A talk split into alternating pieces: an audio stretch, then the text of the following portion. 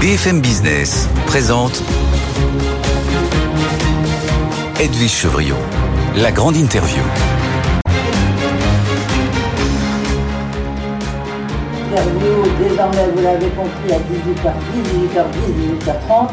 Euh, mais c'est toujours des grands invités. Mon invité hier, c'était Elisabeth Borne, la première ministre. Ben, Aujourd'hui, mon invité, il est vice-président du groupe Renaissance. Euh, C'est Marc Ferracci qui est notre invité. Bonsoir Marc. Bonsoir Edwige Chevrillon. Merci d'être avec nous. Vous êtes député de la Renaissance, je le disais. Beaucoup de questions à vous poser. Vous avez, j'imagine que vous avez suivi ce qui se passe euh, à la REF. Euh, et donc, vous avez, j'ai l'impression qu'il y a un petit problème de micro. Donc, euh, pardonnez-moi. On va euh, changer de micro. Donc là, voilà. On va peut-être repartir en pub le temps de voir ce changement de micro. Et ensuite, ça va le faire, comme on dit. Voilà, ça le fait. Merci, euh, merci beaucoup. Voilà, après ce petit problème technique, désolé Marc Ferracci. Tout de suite, euh, on va rentrer dans le vif du sujet. Vous avez écouté, j'imagine, euh, ce qui s'est dit à la REF, à la rencontre des entrepreneurs de France, où évidemment BFM Business était présente. J'ai eu le plaisir d'avoir euh, comme invité, je le disais, Elisabeth Borne. On a posé- parlé de deux sujets qui fâchent.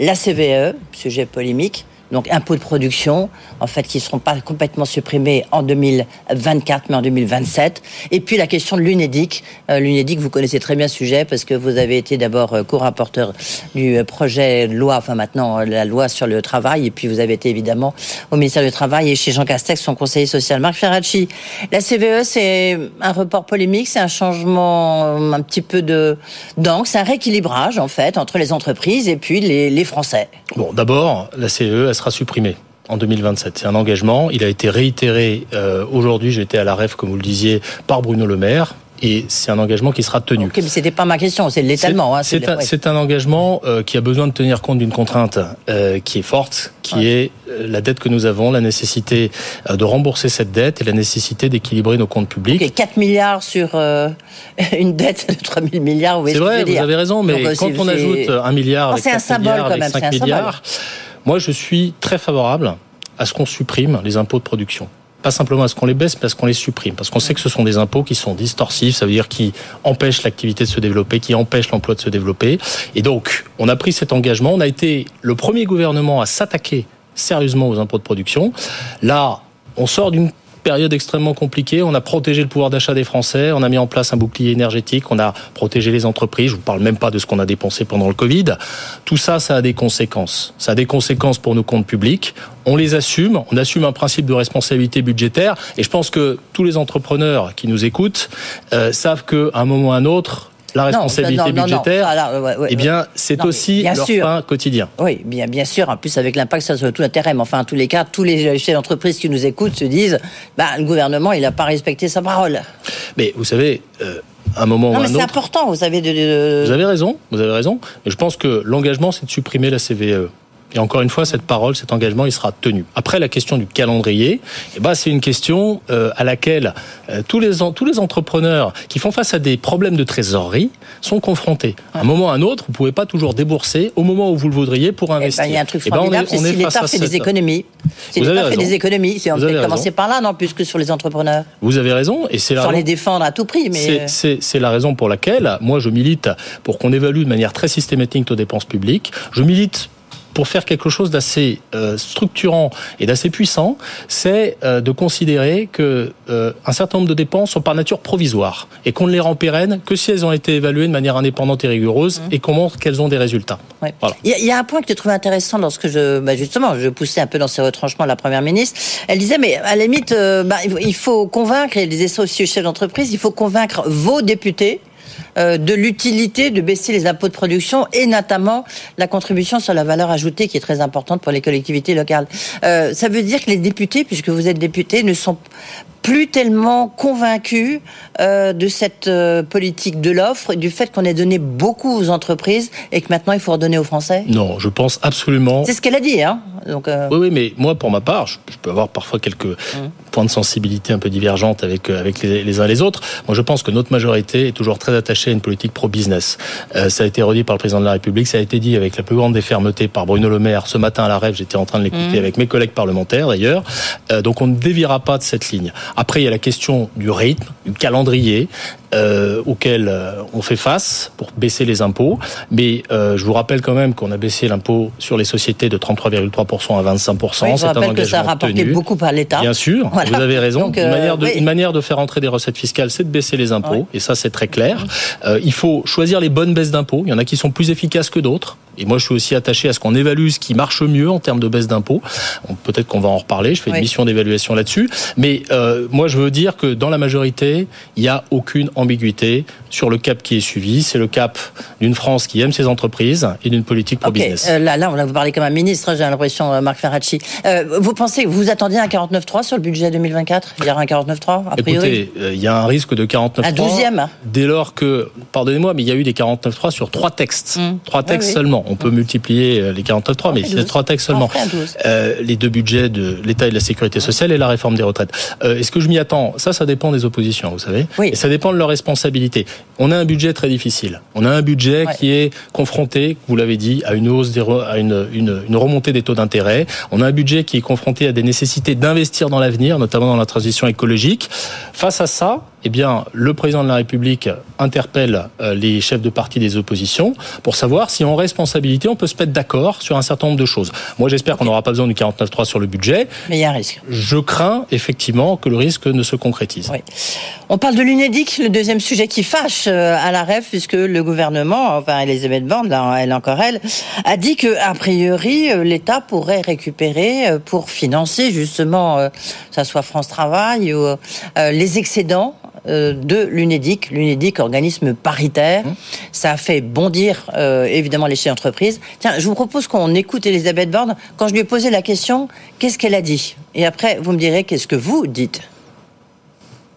Nous avons mené une réforme de l'assurance chômage ouais. qui permet de faire baisser le chômage, qui du coup permet de dégager des excédents à l'UNEDIC, qu'aujourd'hui le chômage a baissé, mais un certain nombre des demandeurs d'emploi sont plus éloignés, doivent être mieux accompagnés, mieux formés, et que je pense qu'il est logique que ces ressources de l'UNEDIC puissent participer à cette politique nationale d'accompagnement et de formation des demandeurs d'emploi. C'est l'intérêt de chacun à un moment où beaucoup d'entreprises nous disent on a des difficultés de recrutement. Mais si on veut trouver des salariés pour répondre aux besoins des entreprises, il faut former, il faut accompagner. Et je pense qu'en effet, une partie des excédents de l'UNEDIC peut être mobilisée à cet effet.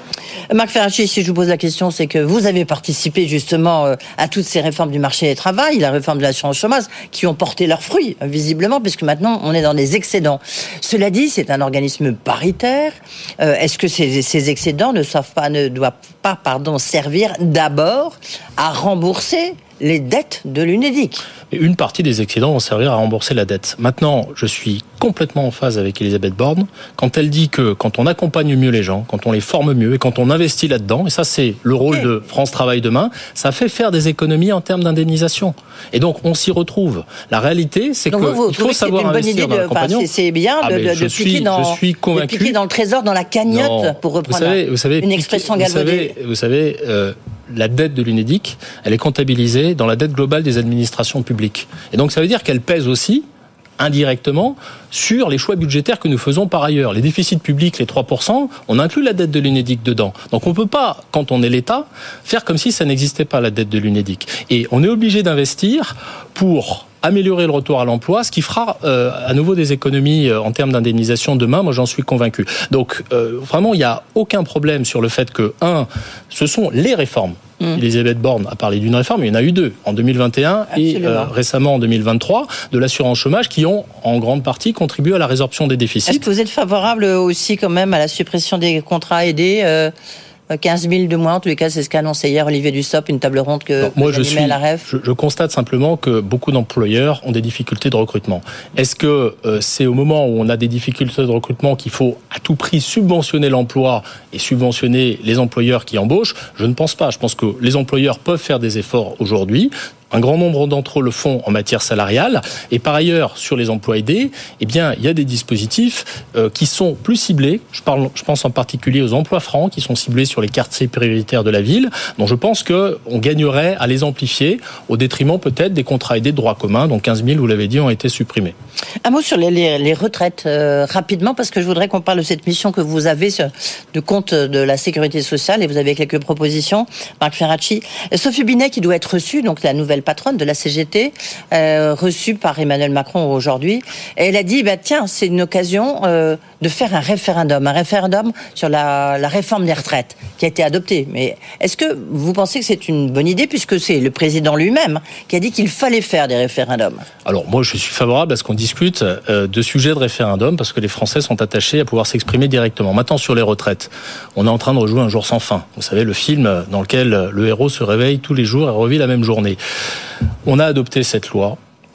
On a repoussé une proposition de loi visant à l'abroger, la proposition de loi du groupe Lyotte au Parlement. Mhm. Euh, je pense que euh, il est temps de tourner la page et euh, au 1er septembre, l'ensemble des décrets qui permettent la mise en œuvre de la réforme des retraites auront été publiés et cette réforme sera pleinement en vigueur, notamment la disparition des régimes spéciaux le 1er septembre. je pense que on a besoin maintenant de se tourner vers d'autres problématiques. Comment est-ce que on accompagne l'emploi des seniors? Comment est-ce qu'on maintient les seniors dans l'emploi? Ça va faire l'objet de négociations entre les partenaires sociaux et le gouvernement y est favorable et la majorité présidentielle y est favorable. Je pense que l'heure n'est plus à la remise en question de la réforme des retraites et euh, le travail qui a été fait au Parlement, et notamment euh, au moment où on a euh, repoussé cette proposition de loi, eh bien, il faut aussi le respecter. Oui. Donc pas de référendum, en tout cas, vous n'êtes pas favorable. Non. Alors, vous conduisez une mission d'évaluation des comptes de la sécurité sociale, et ce depuis plusieurs mois, et je crois que vous allez rendre votre rapport le 20 septembre prochain. il y a beaucoup de questions sur, justement, sur les comptes de la sécurité. D'abord, il y a cette histoire de jour de carence. Est-ce que c'est les entreprises qui doivent payer plus ou moins? Et puis, il y a l'allègement des cotisations sociales qui commence à revenir sur, hmm. sur la table. Sur la question juste rapidement de, hmm. de ce jour de carence, euh, euh, qu'est-ce que vous en pensez? Est-ce que vous êtes favorable ou pas? Moi, je suis favorable à ce qu'on responsabilise les acteurs à la fois les salariés, mais aussi les employeurs, qui, dans la relation avec leurs salariés, euh, peuvent de temps en temps discuter, se mettre d'accord.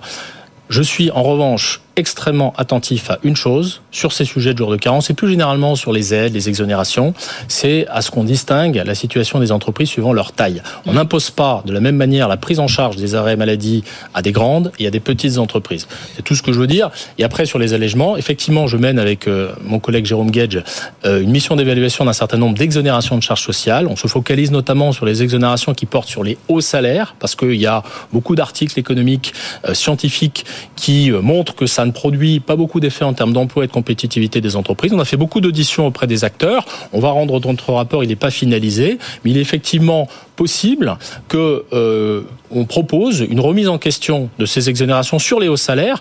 Attention, moi, si on remet en question cette exonération, je souhaite que l'argent que ça représente, c'est 1,5 ou 2 milliards d'euros, entre 2,5 ou 3 ou 3,5 Oui, c'est beaucoup d'argent public, mais que cet argent soit utilisé pour d'autres baisses d'impôts pour les entreprises, afin que les prélèvements qui pèsent sur les entreprises restent stables. Eh ben voilà, on a trouvé la solution sur la baisse des impôts de production de la CBE. Non, euh, ça représente, qu'est-ce que vous appelez un haut salaire? On est à un haut salaire à partir de quand? Bah, En l'occurrence, euh, là, le seuil et la tranche euh, dont on parle, c'est à partir de 2,5 SMIC, donc vous êtes au-delà de 3 000 euros par mois. Donc vous proposez cette suppression d'exonération de charges. Attention, c'est des exonérations de l'ordre de 1,8 points de cotisation. Donc c'est pas non plus massif. Ça représente 1,5 à 2 milliards d'euros, mais ça n'est pas non plus. Euh, et encore une fois, je ne propose pas encore. J'attends que le rapport soit finalisé. Le euh, Force ouvrière euh, a tout à l'heure euh, fait un communiqué pour dire que justement les, allégements de cotisations sociales étaient en constante hausse et que ça menaçait les comptes de la Sécu. Je cite leurs chiffres comme je les ai pas validés, c'est pour ça que je cite Force ouvrière. Peut-être que vous pouvez les vous les valider, Marfaracci, qui dit que c'est un montant total de 73,6 milliards d'euros ces allégements de cotisations sociales pour 2022, rien que pour 2022, soit une hausse de 13,1% par rapport à 2021 ça fait quand même beaucoup d'argent, il est vrai. Ça fait beaucoup d'argent. Pourquoi est-ce que ça augmente? Attention, il ne faut pas se tromper de diagnostic. Ça augmente parce que les salaires sur la base desquels sont calculées les exonérations, ils augmentent. Ça augmente parce que l'emploi augmente. Donc ça, ce sont des bonnes nouvelles. Il ne faut pas se euh, eh euh, s'offusquer du fait que les, exonérations augmentent. Maintenant, il euh, faut être clair. tout ce qui est exonération de charges sociales, est compensée par le budget de l'État à la sécurité sociale. C'est pour mhm. ça que je ne suis pas d'accord avec le diagnostic qui est posé par Force ouvrière. La loi le prévoit très explicitement et la compensation existe. Et en même temps, il y a un travail d'évaluation à faire. Il y a des exonérations qui créent des emplois, très probablement, maintiennent des emplois. C'est notamment celles qui sont centrées sur les bas salaires, jusqu'à 1,5, 1,6 SMIC. Et puis, comme je vous le disais, on a des interrogations sur des exonérations qui portent sur, sur les hauts salaires. Pourquoi? Je vous donne juste la clé d'interprétation. Oui, en même temps, euh, vous allez Parce voir que Louis Gallois qui va s'ériger contre votre proposition. Hein, Peut-être. en disant, on a besoin justement de gens qualifiés. J'ai eu ces discussions. Euh, le seul problème, c'est que quand vous êtes très qualifié, que vous gagnez 3, 4, 5 000 euros par mois, eh bien, vous avez un grand pouvoir de négociation vis-à-vis de votre employeur. Parce qu'il y a beaucoup de tensions, parce que c'est vous qui faites un petit peu la loi. Mm. Et quand il y a une exonération, en général, elle est captée par les salariés eux-mêmes sous forme d'augmentation de salaire brut. Et du coup, il n'y a pas beaucoup d'effet sur l'emploi ni sur la compétitivité. C'est pas moi qui le dis, c'est un grand nombre d'études économiques qui sont assez convergentes. Donc moi, je pose la question, est-ce qu'on ne voudrait pas utiliser cet argent pour des baisses d'impôts sur les entreprises qui soient plus efficaces pour l'emploi et l'activité. Hmm. J'ouvre le débat. D'accord. Vous êtes pour une, euh, en conclusion, vous êtes euh, pour une nouvelle réforme de l'assurance chômage, puisque ça porte ses fruits. En tous les cas, euh, on l'observe lorsqu'on voit la gestion la, des les excédents pardon de l'UNEDIC. Bah, peut-être qu'il faut aller au bout de la réforme qu'on a faite. Encore serrer encore un tour de vis pour les chômeurs? Non, aujourd'hui, je ne le pense pas. En revanche, comme vous le savez, au début de l'année, on a appliqué un principe assez simple, c'est quand le chômage est faible, et on est plutôt dans une période favorable, eh bien les durées d'indemnisation chômage sont plus faibles. Il y a un seuil à 9% de taux de chômage. En dessous de ce seuil, on y est aujourd'hui, on a 25% d'indemnisation en moins.